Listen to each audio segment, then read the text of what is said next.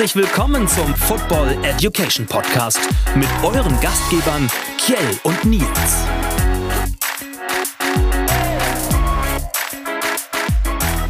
Hallo und herzlich willkommen zu einer neuen Folge unseres Podcasts des Football Education. Äh, hallo Nils. Hey Kjell. Es ist eine etwas ungewohnte Situation, weil unsere Technik streikt hier gerade ein wenig und wir können uns gar nicht sehen. Es fühlt sich ein bisschen merkwürdig an. Geht es dir auch so? ja, es ist immer leicht, nochmal irgendwo in die Augen zu gucken, ja. damit man sieht, okay, hat der, hat der andere irgendwie das Gespräch mit aufgenommen.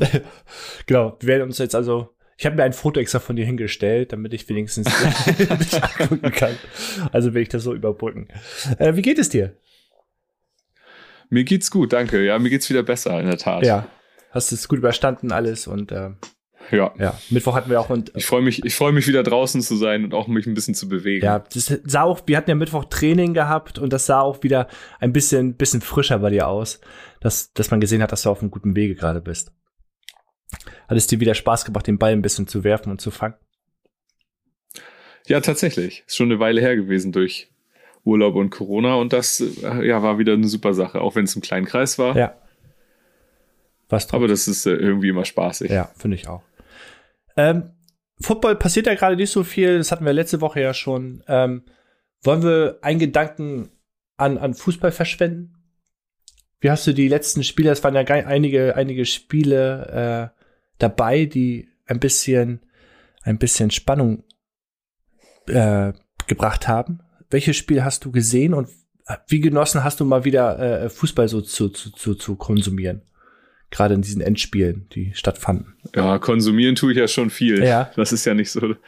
Aber das sind ja so, ja, am Ende der Saison versucht das, versucht das irgendwie die, versuchen die Medien das in die Länge zu ziehen. Mhm. Also an der einen oder anderen Stelle gucke ich es dann doch, aber irgendwie finde ich es auch nervig, weil äh, es hat ja auch sportlich vorher irgendeine gewisse Auswirkung gehabt, dass eine Mannschaft irgendwie oben gelandet ist oder unten gelandet ist. Und dann denke ich halt äh, immer, dann denke ich halt immer, dass das äh, auch so eigentlich seinen normalen Weg gehen sollte, anstatt ähm, dass da irgendwelche Spiele immer noch extra stattfinden. Ja, es verwässert ein bisschen die Saison dann teilweise auch. Ja, für die Mannschaften ist das ja. einfach so, das ja, es ist natürlich geht um Existenzen, das verstehe ich, ist halt eine andere Situation als in der NFL. Ja. Ähm, und äh, trotzdem hast du halt über, also wenn eine Mannschaft halt über eine Saison irgendwie ihre Leistung bringt und dann noch was Ungewöhnliches auf die Beine stellt, vielleicht, so dann sollte man dafür auch belohnt werden. Mhm. Und dann sollte, finde ich, sollte man halt den sportlichen Charakter in den Vordergrund stellen und nicht den finanziellen. Das stimmt. Äh, sportlichen Charakter beiseite geschoben. Äh, warum ich auch gerade über Fußball kurz sprechen wollte, ist äh, die Fanbase, die ja auch immer wieder Thema ist, was man manchmal so als Parallelen ja auch so zieht zwischen gerade der NFL und dieser Fam dem Family-Gedanken und den Fußballfans. Ich finde, wir hatten ja mit Frankfurt und Rangers gute Beispiele und wir hatten mit äh, Dresden und Lautern äh, Negativbeispiele. Ähm, wie hast du das empfunden? Findest du, dass das Frankfurt ein gutes Beispiel dafür da, äh, als gutes Beispiel dient, äh, zu zeigen, wie Fan sein auch sein kann? Ja, von der Art und Weise, wie die Mannschaft halt nach vorne gepusht wurde, ist das schon sehr beeindruckend, mhm. auch weil sie dann immer halt zu den Teams stehen, egal wie schwierig oder nicht schwierig. Mhm. Äh, das, ging, das ging jetzt in dem Fall super für die Fans aus, dass Frankfurt auch noch gewonnen hat. Mhm. Äh, man sieht das aber auch woanders, wo dann eben Mannschaften auch weiterhin auch der Niederlage gepusht werden. Wie du sagst jetzt eben, dass die Beispiele, ja, das ist halt eben so ein bisschen der, der Zorn dann oder man denkt dann immer, die Spieler tun nicht alles dafür. Mhm. Äh, aber ich glaube auch, dass Frankfurt halt nicht unbedingt, also ja, dass die auch nicht unbedingt leicht sind oder, oder nur positiv. Das ist ja, schon auch, auch eine manchmal auch krassere Szene. Ja. Aber ja, trotzdem so von nach außen und so und von der Art und Weise, was man ja erwartet, Stimmung, nach vorne pushen, auch vielleicht so eine Art bedingungslose Liebe, nenne ich es mal. Mhm. Das ist schon, das ist schon cool und das ist ja für die, für die Mannschaften auch genial. Und wenn dann vor allem auch die Spieler das so mit aufnehmen und das Gefühl haben, ähm, das überträgt sich auf mich selbst und das ist halt nicht nur dann irgendwie doch ein, einen Job und mir ist egal, wo ich spiele. So, das ist halt cool. Ja, ich meinte auch explizit dieses eine Spiel, dass Frankfurt-Fans nicht immer ohne sind. Das hat man in der Vergangenheit ja auch gesehen. Und ich finde aber auch gerade mit den Rangers, die auch eine Fanfreundschaft hegen, hat man diese sportliche Rivalität auf dem Platz und im Stadion gespürt, die sich aber darauf nur bezog. Und das ist das, was ich so toll fand in diesem Spiel äh, was ja auch den, ja. den Bogen zu, zu, zu, zur NFL ja zeigt, wo auch die Fans untereinander ja auch, äh, wo es keine Blöcke gibt in dem Sinne und trotzdem eine sportliche mhm. Rivalität mhm. herrscht, ohne das ins Persönliche driften zu lassen, in der Regel. Und, äh, ja, und, das ist richtig. Und ich fand, das schwappte ja auch so rüber in das Hamburg-Spiel und in das Freiburg-Spiel, die ja beide als äh, Verlierer runtergegangen sind, die aber trotzdem anerkennt äh, äh dem der Leistung äh, Tribut gezollt haben erkennt. Und ähm, das war toll zu sehen. Und ich habe so gehofft, dass das so, so, so, so ein Dominoeffekt auslösen könnte. Und Dresden hat das natürlich mit dem Arsch wieder eingerissen und zehn gezeigt, die man auch seinen Kindern und Jugendlichen eigentlich auch nicht transportieren möchte. Die, die falschen Werte ja auch am Ende äh, preisgeben. Das ist richtig. Ja. Gut. Ja. Genug vom Fußball. Wir sind ja kein Fußball-Podcast. Was wollen wir heute besprechen? Wir machen mal wieder einen Ausflug. Wir haben, wir haben in der letzten Staffel, glaube ich, drei, ich weiß gar nicht, drei oder vier Teams beleuchtet. Mhm. Und jetzt wollen wir auch mal wieder ein Team beleuchten und haben, haben uns dann auch mit der Auswahl dahingehend eingeschränkt, dass wir gesagt haben, wir nehmen mal einfach eins der Teams, die das Losglück bekommen haben, nach Deutschland zu kommen und äh, hier Football zu spielen. Und haben uns dann jetzt für die Tampa Bay Buccaneers entschieden. Genau. Das heißt, wir gucken mal so ein bisschen in die Geschichte der Franchise ähm, und die sind ja auch in, letzter, in den letzten Jahren jetzt oder auch ein bisschen mehr in aller Munde gewesen, ähm, auch, durch, auch durch Tom Brady, der da ja ähm, doch irgendwie einen großen Anteil hat, davon hatte, dass die deutlich präsenter geworden sind. Und insofern gucken wir mal da rein, was da so über die Jahre passiert ist. Genau. Aber vorher gibt's natürlich immer noch mal wieder was zum Lernen. Eigentlich?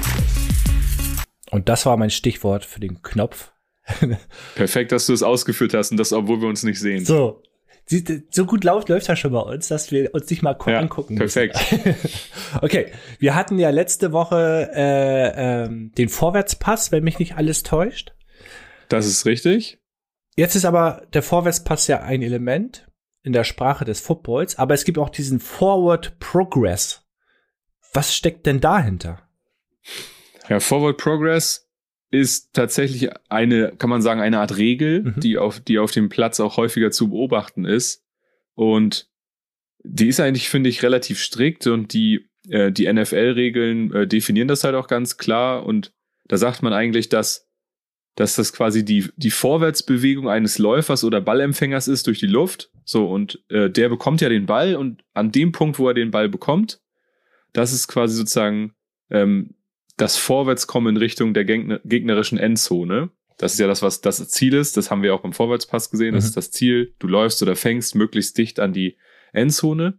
Und der Forward Progress ist dann quasi der Punkt, wo der Läufer oder Empfänger so weit fortgeschritten ist, bei dem der Ball dann nach den Regeln für sogenannt dead erklärt wird, also tot, kann man sagen. Mhm.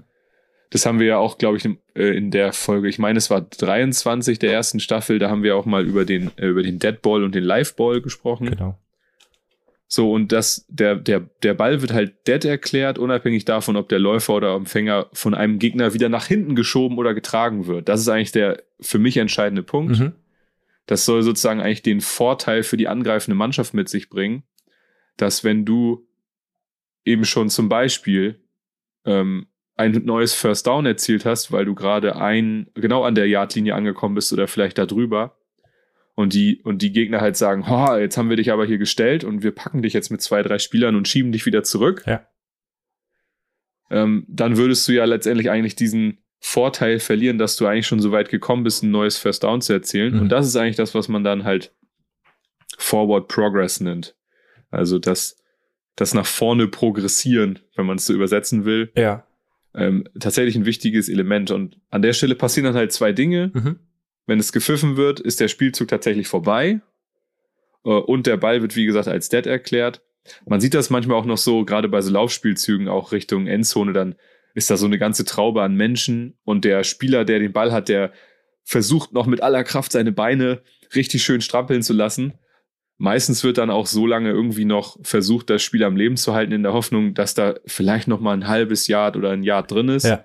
Aber wenn die Schiedsrichter sehen, dass das eigentlich aussichtslos ist, dann wird halt auch abgepfiffen und ja, der Ball entsprechend dann da positioniert. Und auch in äh, letzter Linie, um die Spieler auch ein wenig zu schützen, dass da nicht noch mehr passiert. Ja, genau, das ist halt die entscheidende Regel eigentlich, ne? So ein ja. bisschen Fairness und, ja. und Beschützen der Spieler, dass da jetzt nicht noch ein unnötiges Tackling entsteht. Ja. Genau aus dem Grund, was ich eben gesagt habe. Dass, man sieht es ja auch nicht auf dem Platz wie im Fernsehen, beobachten es halt ganz einfach, weil wir sehen, ah ja, guck mal, der ist halt schon über die Linie rüber oder nicht, aber der, der Spieler auf offensiv so, als auch defensiv weiß es vielleicht gar nicht, weil er jetzt nicht den peripheren Blick hat und, ja. und weiß, wo er sich auf dem Platz befindet und dann versucht man echt um jeden, um jeden Yard, um jeden Inch da irgendwie zu kämpfen. Genau. Das ist der Forward Progress. Rund um die Liga. Nachrichten und Gedanken. Genau, obwohl ja nichts los ist in der NFL gerade, haben wir trotzdem ein paar News rausgesucht, die wir kurz abarbeiten wollen. Und sehr gut, ja. eine davon ist die Änderung der Anzahl an Spielern im äh, Praxis Squad. Mhm. Was ist da passiert? Richtig, die, also die NFL und die NFL-Spielergewerkschaft, die haben sich jetzt kürzlich, ich glaube, es war Dienstag, ähm, auf, auf ein paar neue Regeln der 2022-Saison geeinigt. Äh, darunter gehört unter anderem die Änderung äh, der Anzahl an, an Spielern im Practice Squad, der, der jetzt von 14 auf 16 erhöht wurde. Also dürfen Teams jetzt mittlerweile halt noch mehr Spieler aufnehmen. Darüber haben wir ja auch mal eine Folge gemacht. Mhm. Ähm, wo wir auch aufgezeigt haben, wie sich das Ganze entwickelt hat. Es waren ja am Anfang doch relativ wenig Spieler. Das war ja, glaube ich, nur so eine Handvoll, ja. die man damals aufnehmen durfte. Jetzt sehen wir schon, dass es halt auf 16 hochgegangen ist. Also äh, können da auf jeden Fall nochmal ordentlich ein paar Spieler unterkommen. Und das war jetzt eigentlich so das, was man aber auch vorhergesehen hatte, dass man sagt, okay, wir ermöglichen einfach noch ein paar mehr Spielern die, die Chance zu geben, dort halt ähm, Teil zu werden. Ja, gerade wenn man sich auch den, äh, die Erweiterung des Marktes anguckt, auch ein schlauer Move, um auch äh, Spieler aus anderen Ländern parken zu können. Glaube ich. Richtig. Ist das gar nicht so clever. Ja, das war immer auch so eine Sache, genau. Das hat ja auch noch mit diesem International Player Pathway Programm zu tun. Ja. Bei dem dann ja auch Teams mehr oder weniger auferlegt wird, Spiele aufnehmen zu müssen. Ja. Und das ist jetzt ja auch so eine Sache gewesen, dass dann vielleicht nicht unbedingt, ich sag mal, das wird dir auferlegt, mhm. dann halt einen Spieler aufzunehmen. Das ist ja nicht viel, aber trotzdem Immerhin. ist eine gute Möglichkeit. Ja. ja, im gleichen Zuge, im gleichen Zuge bei diesen Verhandlungen wurde auch noch dann vermerkt, dass Spieler, die zum Beispiel auf der sogenannten Injured Reserve List sind, also auf so einer offiziellen Verletztenliste, mhm. bei der man, bei der der Spieler, der dann verletzt ist, auch nicht zum 53-Mann-Kader zählt. Ähm, genauso gibt's ja auch ähm, das nennt sich ja irgendwie so Non-Football-Injury oder Krankheitsliste, da dürfen dann Spieler halt auch rauf. Ähm, die dürfen jetzt erst nach vier Wochen zurückkommen, anstatt nach drei. Das war halt ähm, vorher auch immer nach drei. Das heißt, wenn man sozusagen gemeldet wird und die nächsten vier Spiele müssen dann vorbei sein, dann darf man zurückkommen. Also es, jetzt selbst wenn man Freitag darauf wandert auf die Liste, müssen erst wieder vier Spiele okay. an einem vorbeigezogen sein, damit man wieder rauf kann. Ja. Ähm, ja, ich glaube, das haben sie so ein bisschen auch von den von den Daten her so abgeleitet, dass es vielleicht manchmal doch ein bisschen schnell war und mhm. die Spieler einfach doch mehr geschützt werden müssen. Mhm. Und ähm, eine weitere Änderung war dann auch noch, das bezieht sich auch nochmal auf diese Injured Reserve List. Ähm, vorher war es halt so, dass man insgesamt halt nur in einer Saison, ähm, wenn meine Quellen stimmen, da durfte man insgesamt nur drei Spieler wieder zurückholen ja. von dieser Liste ja. in den 53-Mann-Kader und den Practice Squad und das wurde jetzt auf acht Spieler erhöht. Ähm, das ist halt ein bisschen einfacher, aber wenn zum Beispiel der individuelle Spieler verletzt ist, darf der, wenn er zum Beispiel einmal drauf war, darf er zurückkommen. Mhm. Ein zweites Mal ist auch noch okay und dann ist halt Schluss. Mhm. Also das heißt maximal zweimal, aber jeder Spieler, der, der davon zurückkommt, zählt halt gegen die acht. Ja. Also wenn jetzt ein Spieler zweimal wiederkommt, hat er schon gegen die acht dann quasi zweimal gezählt. Mhm. Aber das haben wir ja auch immer gesehen. Also ja, die meisten sind da ja auch mit Vorsicht umgegangen und so ein so ein gewisses Team, wenn sie einen verletzten Spieler haben, waren sie ja manchmal auch so luxuriös und haben den dann doch einfach nicht auf die Liste geschoben, sondern einfach im Kader gelassen. Also bei guten Spielern passiert das ja auch mal so. Ja.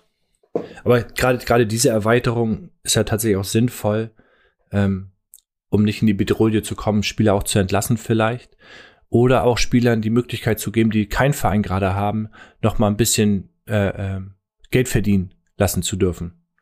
So, es ist ja. ist ja für viele, viele auch echt äh, angenehm. Und wie viele Leute sich da auch schwer verletzen in einer Saison, sieht man auch jedes Jahr. Von daher ist auch diese Erweiterung äh, mehr als sinnvoll, wie ich finde. Ja, und in Kombination halt mit dieser Erweiterung vom Practice Squad genau. auf 16 genau. ist es ja auch vielleicht ein bisschen leichter zu sagen, ähm, ich kann dann auch mal schnell genau. aus dem Practice Squad ja. hin und her und so. Das ist ja, ja. auch sehr vorteilhaft. Ja. Also eine rundum sinnvolle Änderung. Ja. Genau, aber was, was noch so geändert wurde in, in, in dem nächsten Thema, das erzählen wir uns gleich. Out of the box. Denn in einer Franchise passieren immer wieder Änderungen, wie jeder weiß. Und wenn ich die Eckpfeiler Atlanta Falcons, Carolina Panthers, die New Orleans Saints, 24. April 1974, Tom Brady und Gronk Gronkowski in den Raum schmeiße, wissen wir alle, es geht um die Tampa Bay Buccaneers. So. Natürlich wisst ihr das alle, die auch die äh, Folgen sich anschauen, äh, welche Franchise es geht. Aber das sind so ein paar Eckpfeiler, denn unsere Buccaneers, auch Bucks genannt, sind Teil der NFC South Division und äh, die beherbergen die Falcons, Panthers und Saints, mit denen sie sich Jahr für Jahr duellieren müssen. und eine sehr knackige Division in der eigentlich. So die letzten beiden Jahre vielleicht nicht so, aber eigentlich eine Division, die es auch in sich haben kann, oder? Ja, das war auch eine Zeit lang, glaube ich, echt so, da, dass da vor allem die die Buccaneers so ein bisschen hinten dran hängen mhm. und eigentlich die anderen Teams äh, immer vorangegangen sind. Mhm. Und jetzt hat sich das Blatt ein bisschen gewendet. Auch weil, wie du schon angesprochen hast, Tom Brady, der, der, der ja fast so alt ist wie die Franchise. Also. das, das stimmt. Ja, genau, wir, wir haben das hier stehen. Also die Bucks gegründet am 24. April 1974. Ja. So, Brady ist 1977 geboren, ja. also drei Jahre Unterschied. Aber die Bucks sind halt da gegründet worden, also 74 und aber auch erst 76, zwei Jahre später halt in den Spielbetrieb mit aufgenommen worden. Mhm. So, und ähm, das zählt halt jetzt auch zu den sogenannten Expansion Teams. Das ist ja immer der, der Begriff, unter dem dann diese Erweiterungen laufen. Ne, Im Zuge kamen ja zum Beispiel auch noch die Texans dazu. Ähm, und was ich halt interessant fand, ist, dass gleichzeitig mit den Buccaneers halt auch die Seattle Seahawks mhm. in die NFL gekommen sind. Also genau die beiden Teams, äh, die damals 76 in die NFL dazugekommen sind, spielen halt auch noch in Deutschland zusammen. Ja. Äh, was, was jetzt vor der, vor der Einteilung, dass wir gesagt haben, wir nehmen jetzt die Buccaneers, ja mir gar nicht so bewusst war. Ähm, ja, auch ganz interessant. Und dann äh, fand ich das so cool zu lesen, dass die wie das die NFL damals gehandhabt hat. Ja. Also, dass man halt gesagt hat, äh, wir machen erstmal was Verrücktes. Und jetzt wissen wir ja zum Beispiel heute, du hast es gerade erwähnt, die, die Buccaneers spielen in der NFC, also in der National Football Conference in der Division South, zu, zusammen mit den Falcons, Panthers, Saints. Aber zuvor, als sie damals gegründet wurden und eingegliedert wurden, hat man sie erst in die AFC gepackt. Ja. In die AFC West nämlich, da wo jetzt die Seattle Seahawks spielen. Mhm. Und ähm, das hat man damals halt gemacht, ähm, damit man eigentlich die Chance hat, sie vernünftig einzugliedern. Mhm. Dass man halt gesagt hat, nämlich, okay, wie kriegen wir es hin, dass man den Spielplan vernünftig aufsetzen kann ähm, und sie halt auch in der nächsten Zeit halt die Chance haben, gegen alle Teams zu spielen. Spannend, also da ja. könnt ihr auch gerne nochmal eher in die, in die Folge hören, wie wir gemacht haben, dass äh, wie so ein Spielplan eigentlich entsteht. Ja. Ähm, da da gibt es ja bestimmte Regeln, äh, wer wie gegeneinander spielt. Ja. Und da war es dann tatsächlich so, dass man sich von vornherein gedacht hat, okay, wir stecken die Bucks halt erst in die AFC, die Seahawks in die NFC. Mhm. Ähm, und dann äh, passte das erstmal so, dass wir gesagt haben, für, die, für das Jahr drauf wissen wir dann gleich, 77, wir tauschen die Plätze wieder. Ja. Und dann hat es sozusagen seinen ausschlaggebenden Punkt, von hier kann man starten. Spannend. Also das, fand ich, dass man so können wir, können wir gleich nochmal ein bisschen was dazu sagen. Ähm, aber das finde ich ganz cool eigentlich so, weil man dann halt die Chance hat, einfach gegen jedes Team spielen zu können. Ja. Spannend, dass man auch an sowas dann denkt und die auch, auch wirklich diese äh, Nuancen dann auch tatsächlich äh, festmacht, damit das alles der nach deren äh, Vorstellung auch passt. Mhm. Genau. Buccaneers weiß der äh, einschlägige Kenner, heißt übersetzt äh, Freibeuter. Und Freibeuter sind Piraten, wenn man so möchte, die am Wasser leben. Deswegen ist ihre Heimat ja auch in Florida, äh, genau genommen in Tampa. Und es gab auch einen Wettbewerb auf der Suche nach dem Namen. Spannend, dass sie sich immer einen Wettbewerb aus, ausrichten, damit die Fans sich gleich identifizieren können damit. Mhm, dass stimmt, er, ja. Dass er nicht irgendwie, also bei Washington sieht man das ja anders, ne? Da war der Fanwunsch ein anderer und äh, die Commanders sind es geworden, aber gut. ähm, aber Buccaneers hat dann gewonnen, der Name, aber nicht einfach so. An wen soll er äh, dann erinnern? Ja, es gab damals einen Piraten, der hieß José Gaspar. Ja. Der hat im, neun, der hat im 19. Jahrhundert äh, tatsächlich da im Golf von Mexiko, wo ja Tampa liegt, äh, sein Unwesen getrieben. Und äh, den hat man mehr oder weniger dann als äh, ja, Figur genommen, um, um das so ein bisschen abzubilden. Er wurde auch der letzte Freibeuter genannt. Und wir wissen, ja. Freibeuter gleich Buccaneer. So, da wurde ein Schuh draus. Ist der heutige, äh, ähm, das heutige Maskottchen dann diese Figur? Ist der Figur nachempfunden? Ich weiß gar nicht, wie die Figur heißen soll, aber heißt sie vielleicht sogar so? Das weiß ich auch nicht. Es ist ja erstmal nur offensichtlich halt ein Pirat. Ja. Ich glaube, da hat man wahrscheinlich am wenigsten Probleme mit, als dann noch irgendeinem, äh, quasi irgendeiner realen Person irgendwas nachzuempfinden. Ja. Das Spannende ist ja, auf der Suche nach einem Stadion wurde man schnell fündig. Ähm, und zwar spielte man in einem Stadion, wo auch ein College-Team spielte und ein Fußballteam spielte. Und die teilten sich das äh, Stadion. Das Besondere an diesem Stadion ist, dass es nicht irgendein Stadion war. Nein, es spielte dort in dem Fußballteam unser Kaiser, der Franz Beckenbauer. das ist ja geil. Also, äh, für Tampa ein gutes Pflaster also, äh, weil Franz Beckenbauer stand für Erfolg, für, für, für, für Leidenschaft, für, für, für Titel. Doch es sollte nicht so sein, oder? Es dauerte recht lange, bis die Buccaneers ein Titel gewannen, aber dazu gleich mehr. Denn die Bucks spielten eigentlich nur bis äh, 98 dort. Denn auf dem Parkplatz, der anscheinend riesengroß sein muss, ist dieses heutige Stadion erbaut worden, welches sie bis heute auch äh, äh, bespielen dürfen und ihre Heimat nennen dürfen. Was auch sehr spannend ist. Ich kann, kann das tatsächlich sogar bestätigen, dass der Parkplatz einfach gigantisch groß ist, weil ich ja selbst schon mal in dem Stadion war. Ja.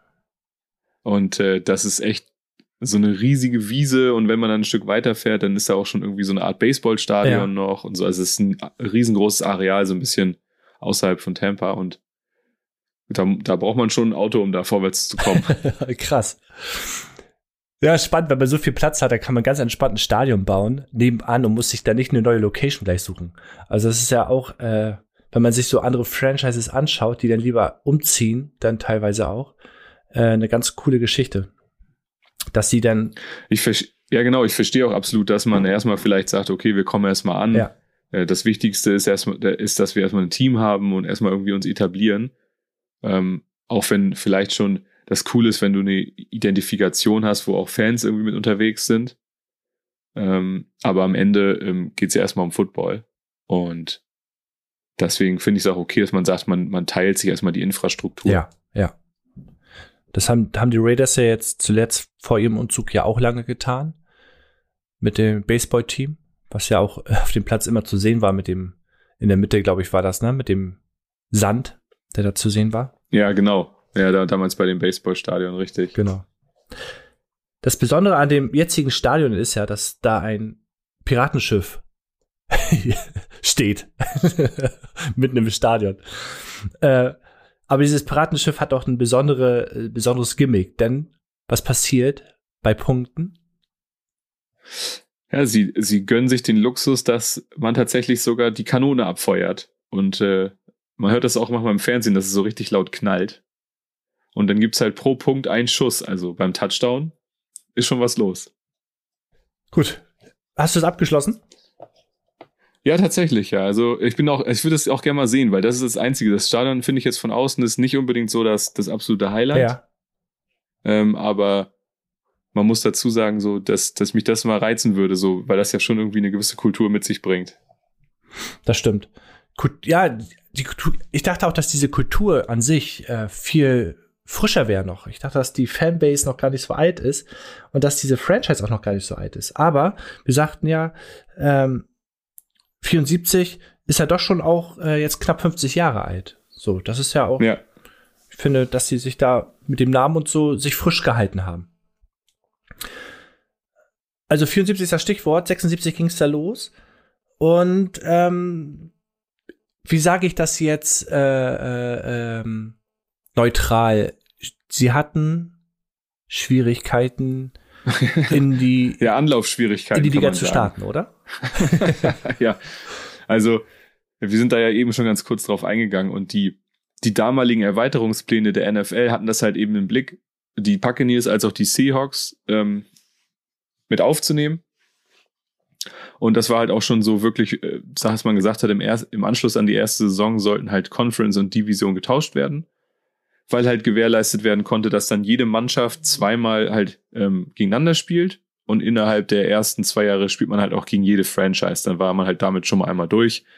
Ähm, so, so, so war das halt eben so vorgesehen. Wir wissen, dass normalerweise traditionell der Spielplan das vorsieht, dass eine Mannschaft halt doppelt gegen seine Divisionsgegner spielt. Ähm, aber so spielten halt die Bucks dann jeden, gegen jedes Conference-Team und halt die Seahawks. So, so hat man das halt entsprechend eingebracht. Mhm. Das war natürlich ganz gut. Ähm, was natürlich, du sagst es, Anlaufschwierigkeiten, was unglaublich krass war, ist eigentlich, dass Tampa Bay das erste Spiel erst nach der 13. Woche in ihrer zweiten Saison gewonnen hat. Also man ist quasi mit einer Bilanz von 0 zu 26 gestartet.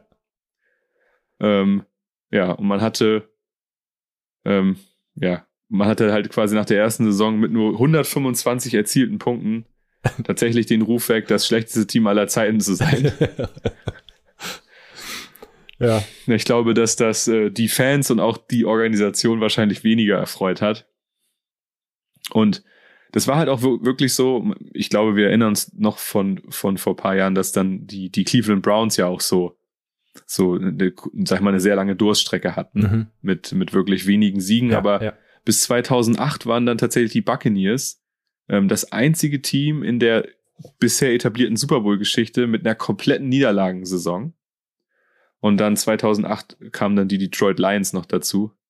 Und das ist dann ja 2008, da darf man auch nicht vergessen, das ist schon zehn Jahre, du hattest es eben gesagt, nachdem das neue Stadion dann schon mhm. etabliert mhm. war. Von 98 bis 2008 hat man quasi selbst in seinem neuen Prunkstück nicht wirklich äh, erfolgreich Football gespielt. So, und ähm, das, was ich so kurios dabei fand, war, der erste Sieg, der überhaupt damals errungen wurde, war halt gegen die Saints, ja. also den Divisionsgegner. Ja. Und in der Woche drauf hat man dann den zweiten gleich geholt gegen damals noch die äh, Cardinals aus St. Louis. Ja.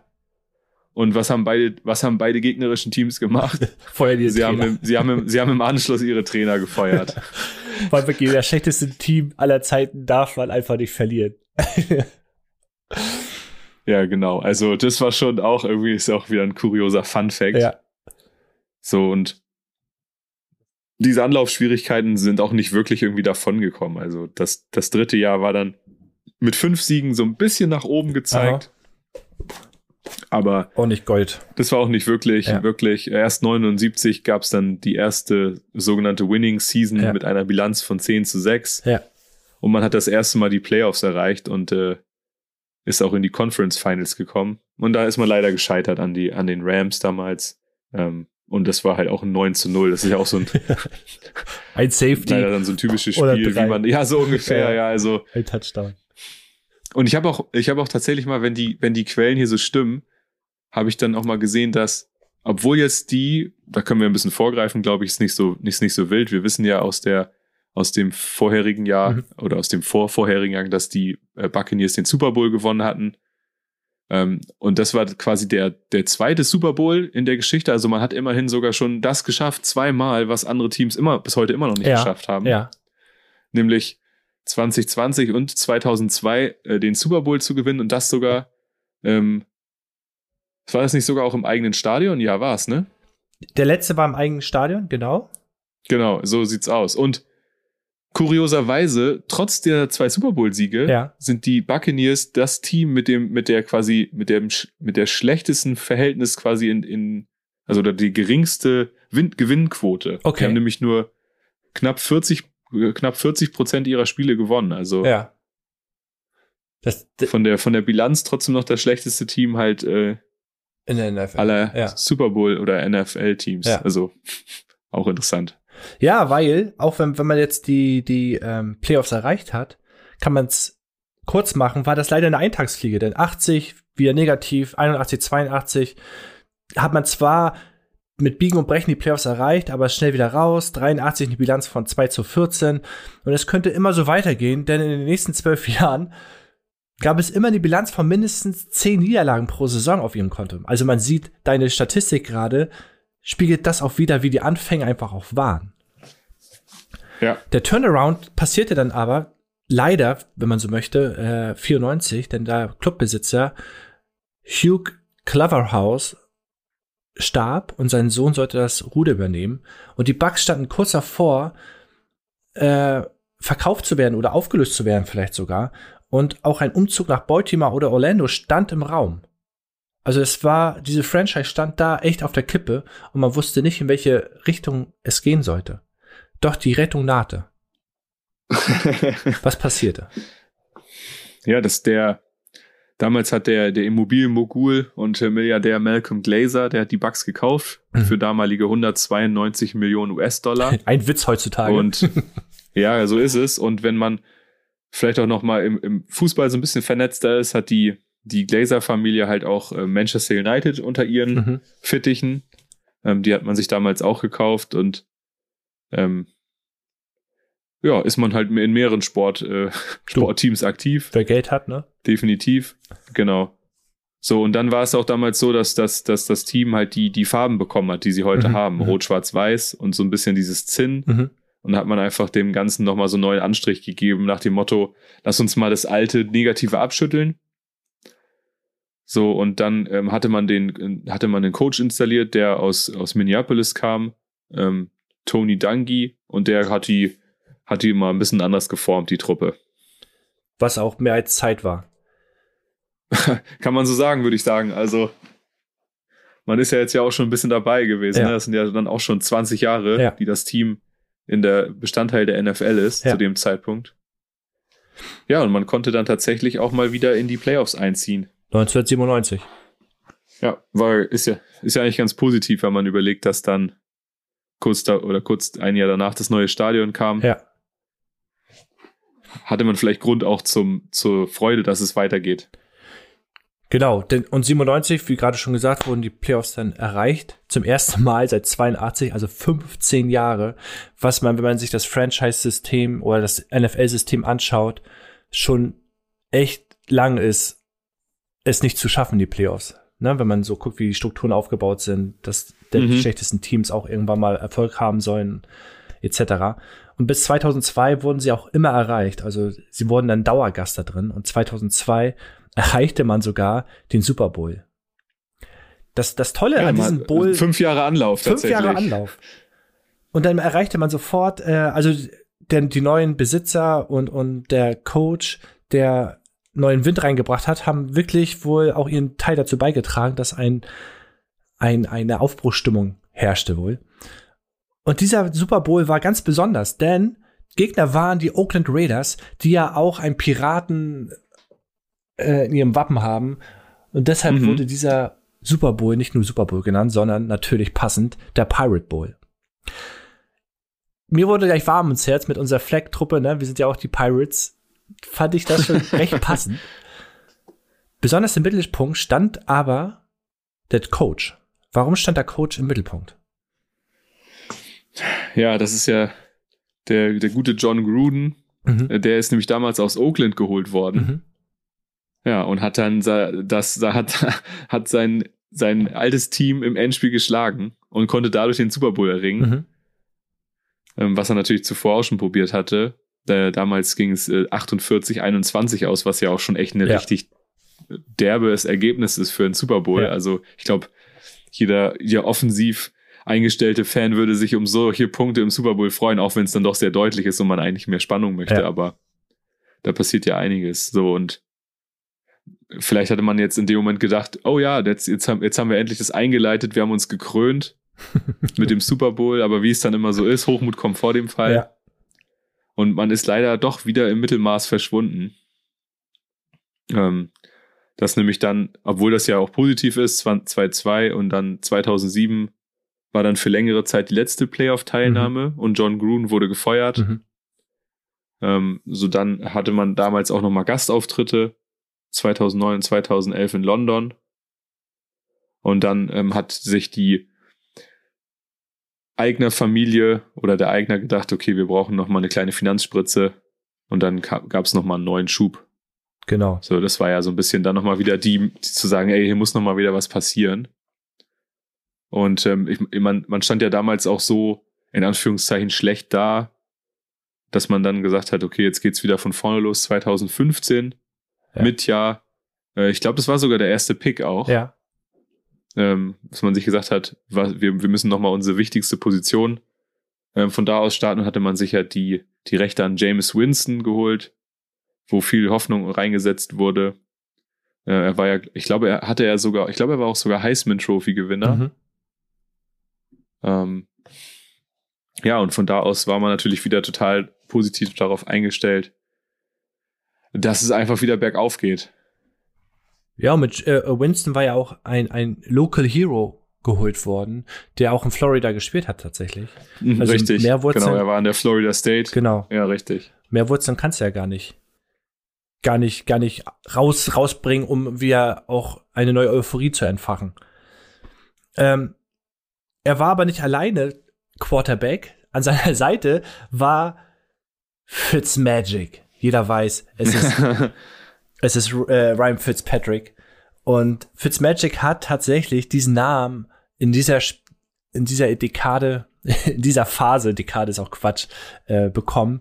Denn er hat sich den Platz teilen, geteilt mit James Winston und die hatten so ein komisches, äh, mal spielst du, mal spielst du, äh, äh, On-Off-Beziehung, wenn man so möchte. Ja. Und Fitzpatrick hat seine Chance aber genutzt und hat gerade am Anfang der Saison damals den Gegner in Grund und Boden gespielt. Und deswegen kam ja auch der Name Fitzpatrick.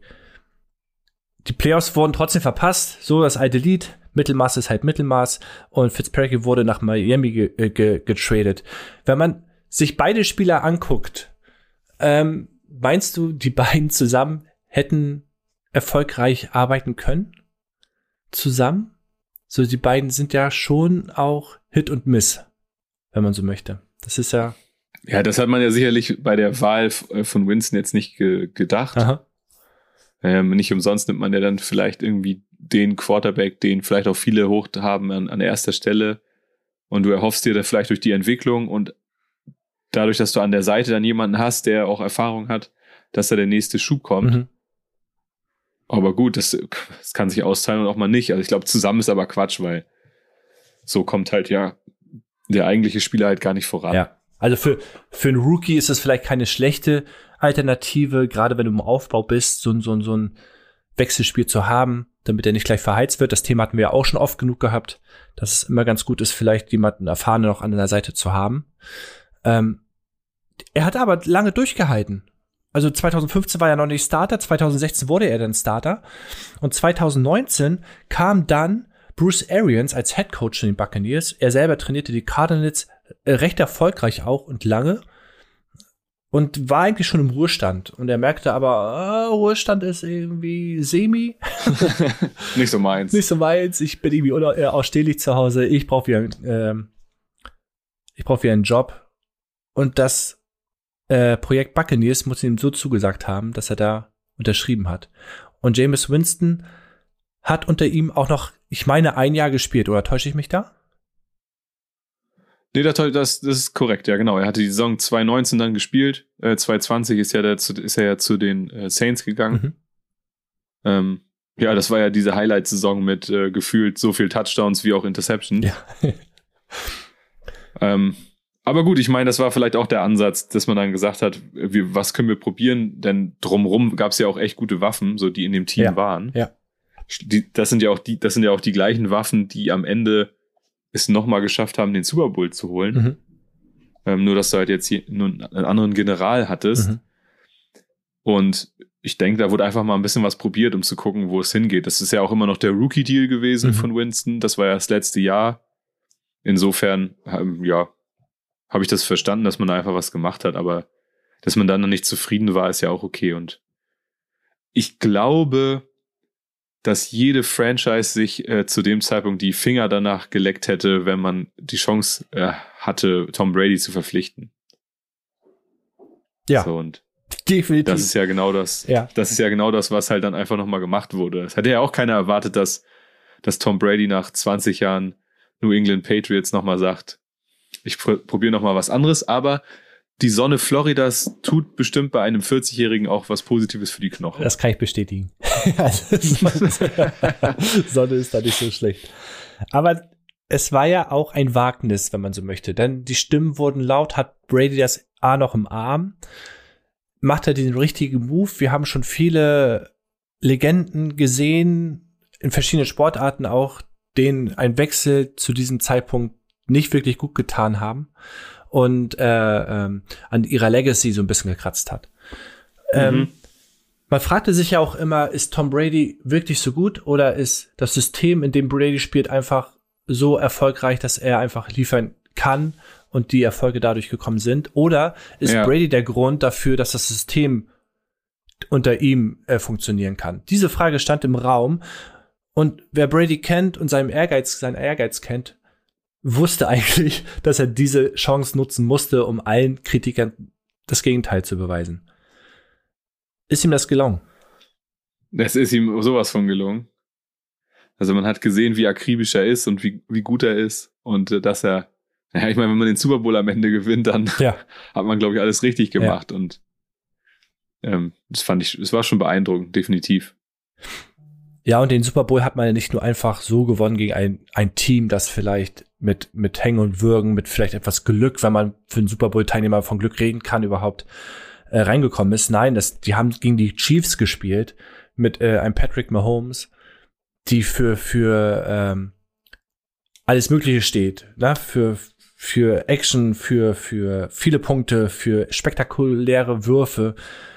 Und ich glaube, die Chiefs sind auch ein Stück weit als Favorit in den Super Bowl gegangen. Täusche ich mich da?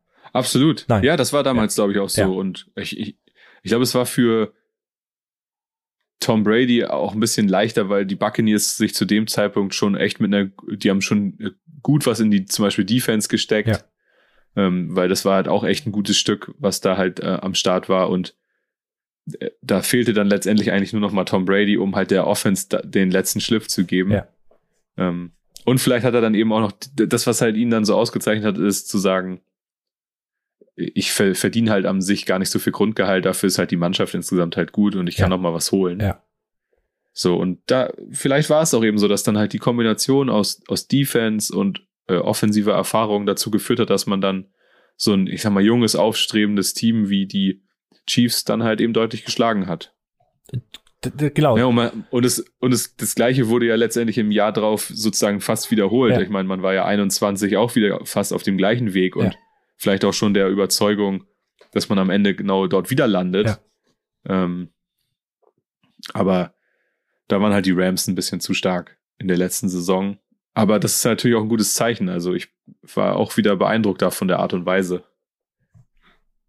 Definitiv. Und wenn man dann am Ende gegen die Super Bowl Champ rausfliegt, dann kann man das, glaube ich, auch verschmerzen und sagen, okay, die Rams waren gerade auch an dem Tag einfach die bessere Mannschaft, auch wenn das Ergebnis am Ende äh, nochmal spannend wurde. Gerade mhm. in der mhm. zweiten Halbzeit ähm, lag es eher an dem Abbau der Rams als an der absoluten Stärke der, der, der Buccaneers. So hätte ich es jetzt auch beschrieben. Genau. Also von daher, was erwartest du in, in der neuen Saison von den Bucks? Dadurch, dass, also ich hätte sonst eigentlich gedacht, dass es äh, äh eine komplette Blackbox ist. Aha. Aber dadurch, dass Tom Brady jetzt ja wirklich nochmal noch mal spielt, ja. ja, würde ich das jetzt ähnlich sehen. Also da, da, da wird das schon auf die gleiche Art und Weise weitergehen, auch wenn du jetzt erstmal gucken musst, der eine oder andere Spieler ist jetzt ja auch noch verletzt gewesen. Ähm, aber ich glaube, die haben sich auch schon wieder adäquaten Ersatz geholt. Also ich würde sagen, dass das, dass die im Vergleich, wenn man jetzt mal wieder guckt, Falcons, äh, mhm. Panthers, äh, mhm. Saints, ja, so glaube ich schon auch, dass sie die, dass sie die Division anführen werden mhm.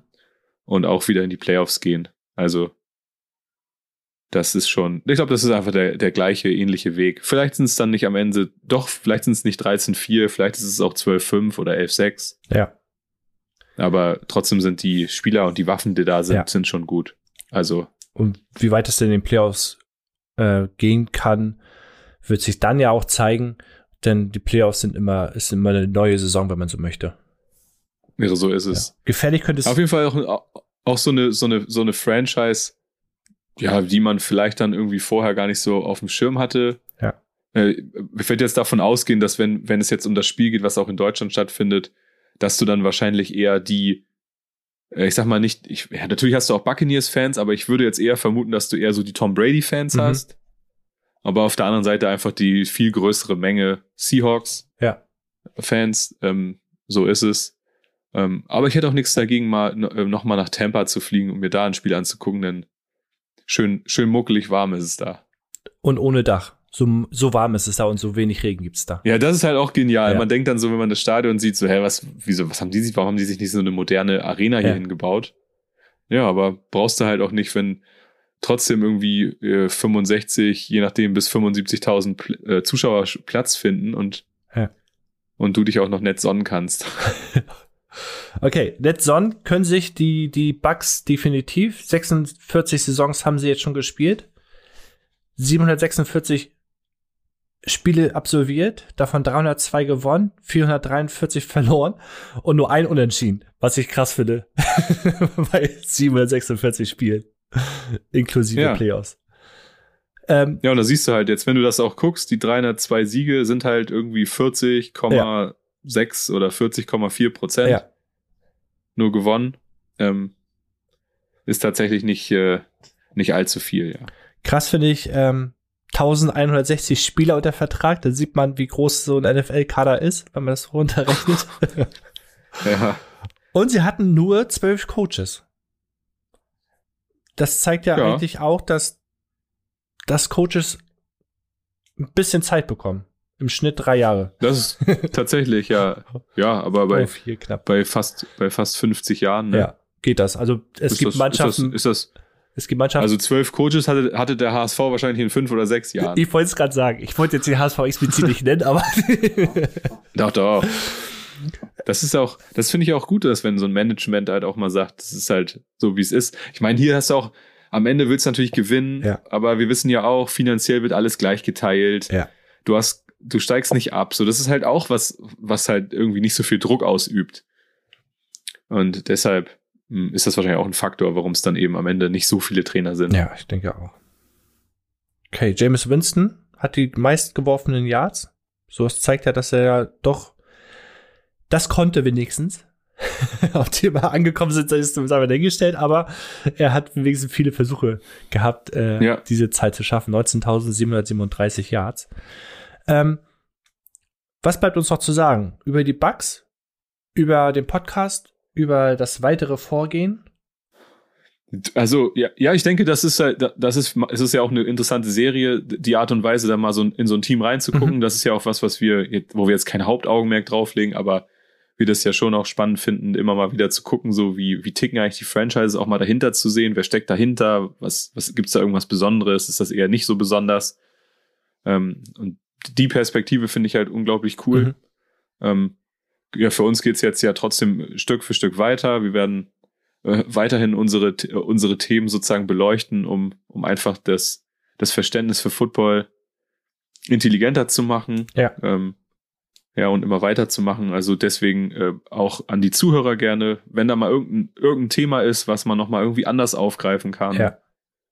Was vielleicht auch noch gar nicht aufgegriffen wurde, immer her damit. Ähm, denn das macht halt einfach, äh, schafft ein super Verständnis äh, für alles, was so drumherum passiert, nicht nur für das Spiel, für das Spiel an sich. Genau. Schaut nicht immer nur auf den Ball.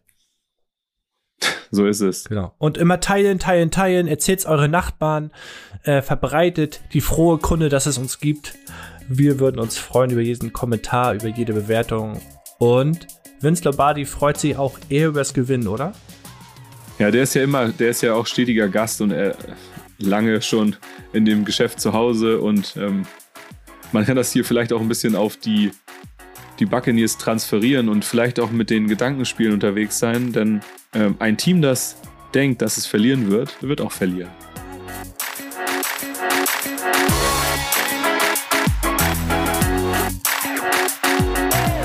Danke, dass ihr den Football Education Podcast gehört habt. Ihr findet uns auf Facebook, Twitter und Instagram unter fb-education und Football Education.